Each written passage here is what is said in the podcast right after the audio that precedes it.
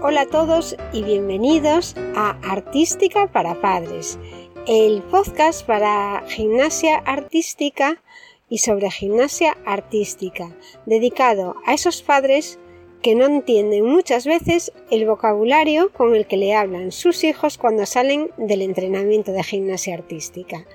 Mi nombre es Margot Tome y puedes encontrarme en artísticaparapadres.com. Hoy te voy a decir lo que significa la palabra canaria. ¿Qué es una canaria? Es una de las cosas que aprenden al principio los niños. No es muy fácil, lo que pasa que es de los primeros elementos que oirás a tus hijos cuando empiezan a entrenar.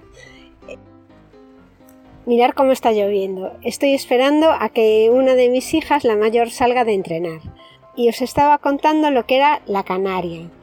La canaria es un ejercicio que se hace en la barra y lo que haces es agarrado con las dos manos la cabeza por encima de la barra, subes las piernas y das una vuelta por la barra.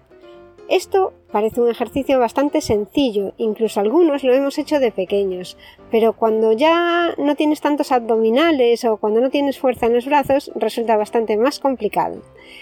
¿Cómo se empieza a hacer una canaria? Bueno, los primeros pasos para hacer una progresión a la canaria es poner un taco para podernos sujetar las piernas cuando estamos agarrados a la barra. La barra no ha de estar a un nivel muy alto. Tenemos que llegar cómodamente. Entonces los entrenadores normalmente bajan la barra. Te tienes que agarrar con agarre dorsal, es decir, agarras la barra de forma totalmente normal con los dedos mirando hacia adelante y subes la cabeza por encima de la barra. Tienes que mantenerte siempre en esta posición y no se puede echar la cabeza hacia atrás porque entonces los pesos se descompensan y no podrás dar la vuelta.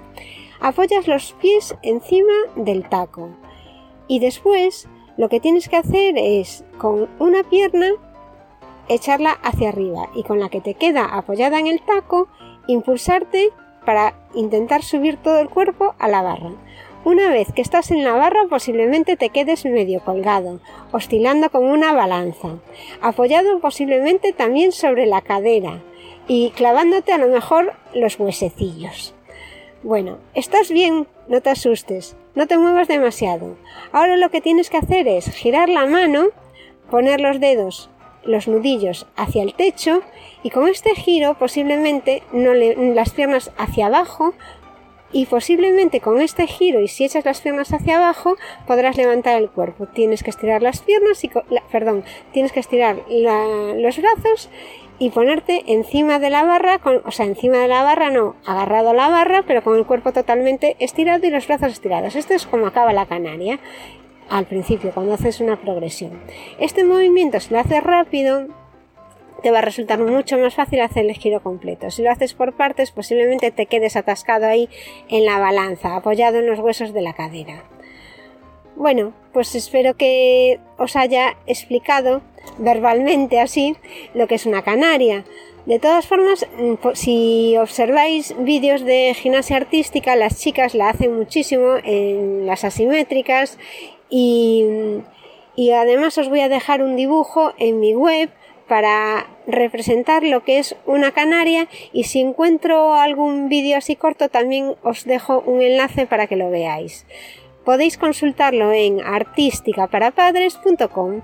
Recordad que mi nombre es Margot Tomé y que podéis hacerme cualquier consulta sobre gimnasia artística. Intentaré ayudaros con mis años de experiencia de madre de gimnastas. Gracias por escucharme y hasta el próximo programa.